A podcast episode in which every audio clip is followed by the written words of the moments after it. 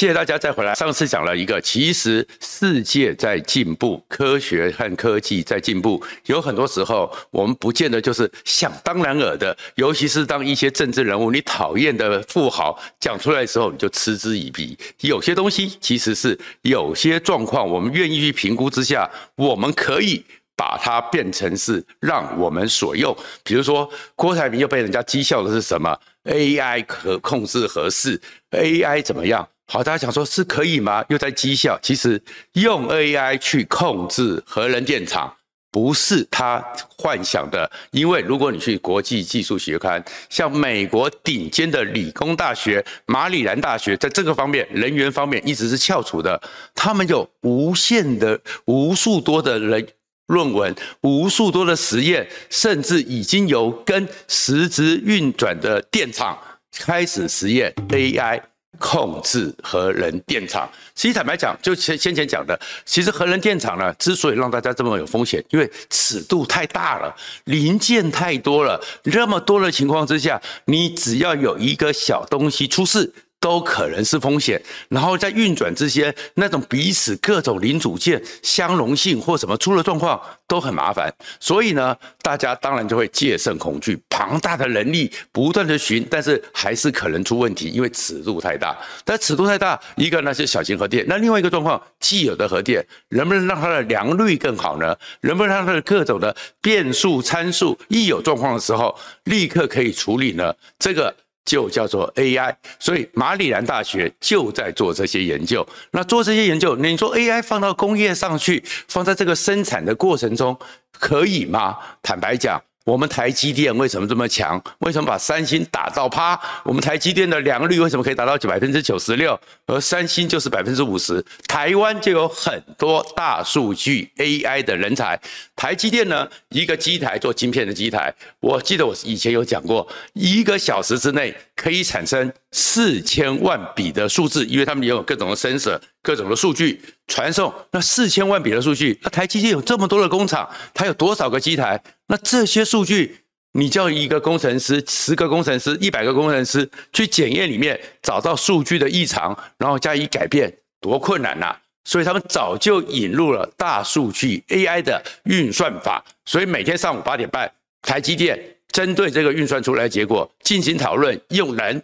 来讨论说，那这个地方是比较明显的一个 peak 值，我们应该处理。所以台积电的良率从过去工程师精神战战兢兢，每一个细节仔细看到现在有 AI 辅助，所以台积电才叫做护国神山。这个东西并没有那么的困难。那除了台积电之外，你真的以为说 AI 只能就是台积电而已吗？我们呢，我去看过汉翔。汉翔现在在我们国际国造，汉翔里面呢，其实跟我们台湾呢一百多家的，像最近也很红的，过去可能是做球鞋的、做羽毛球拍的这些台湾的航太国家队里面呢，复合材料。也开始用 AI 复合材料呢，是根据受力的方向，一层一层的玻璃纤维复合材料贴上去，让它稳固。过去的时候，汉翔有能力做到三十七层，所以呢，你会看到一些蒙皮呀、一些不是主受力结构，用复合材料。那复合材料一做以后，飞机就更轻了。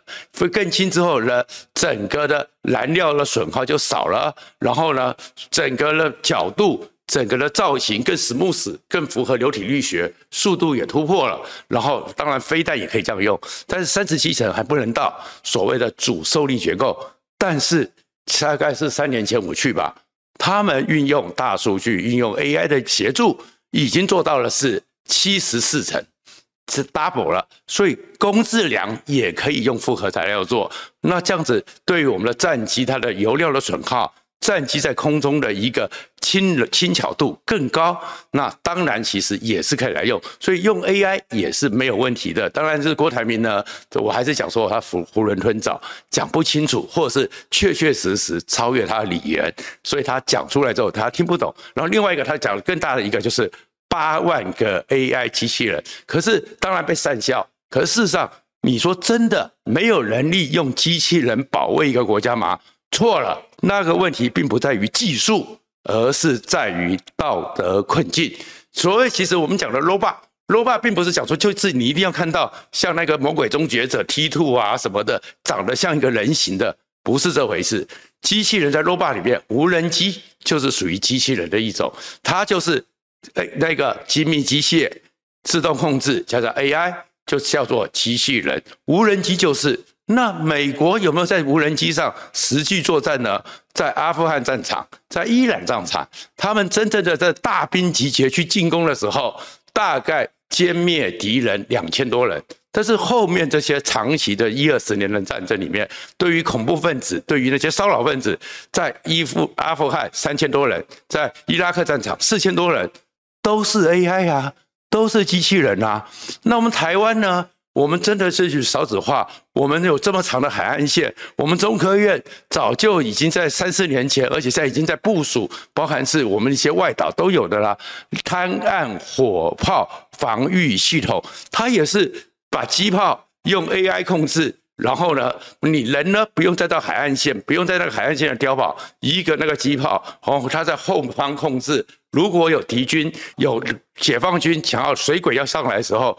侦测到之后，它就锁定，锁定之后就由后端加以决定要不要涉及防御。那这些系统本来就叫做机器人系统啊，所以机器人来进行战争上的防御，并不是不可行。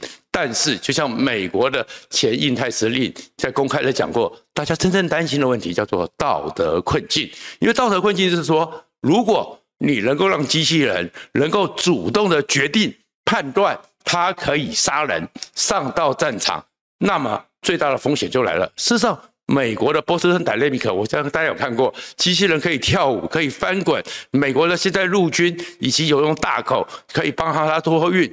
呃，俄罗斯也有机器人可以拔枪，但是问题在于道德困境。什么叫道德困境呢？就是再怎么样，机器人最后的决策权不能放给。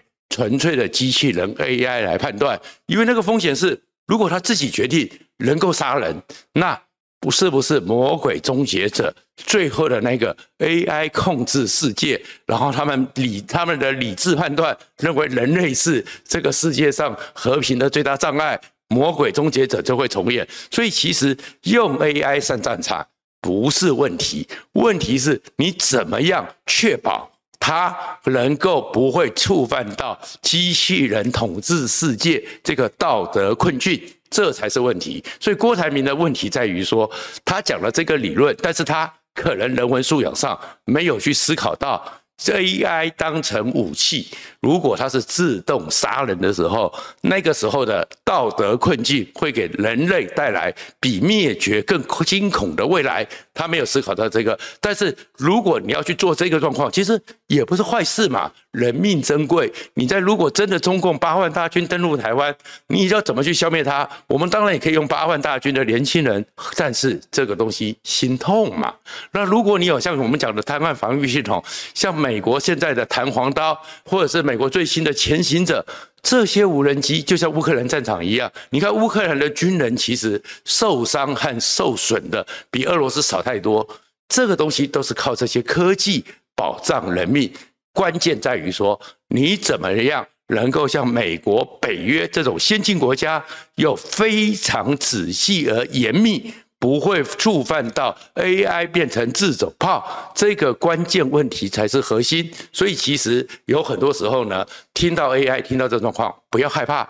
真正的问题是那些胡说八道的文法商人物，你们应该要做的事情是仔细的了解这些时候，拜托你们，因为理工人不会。拜托你们定出严谨的法律规范，不要让科技成为道德规范最大的风险者。谢谢大家。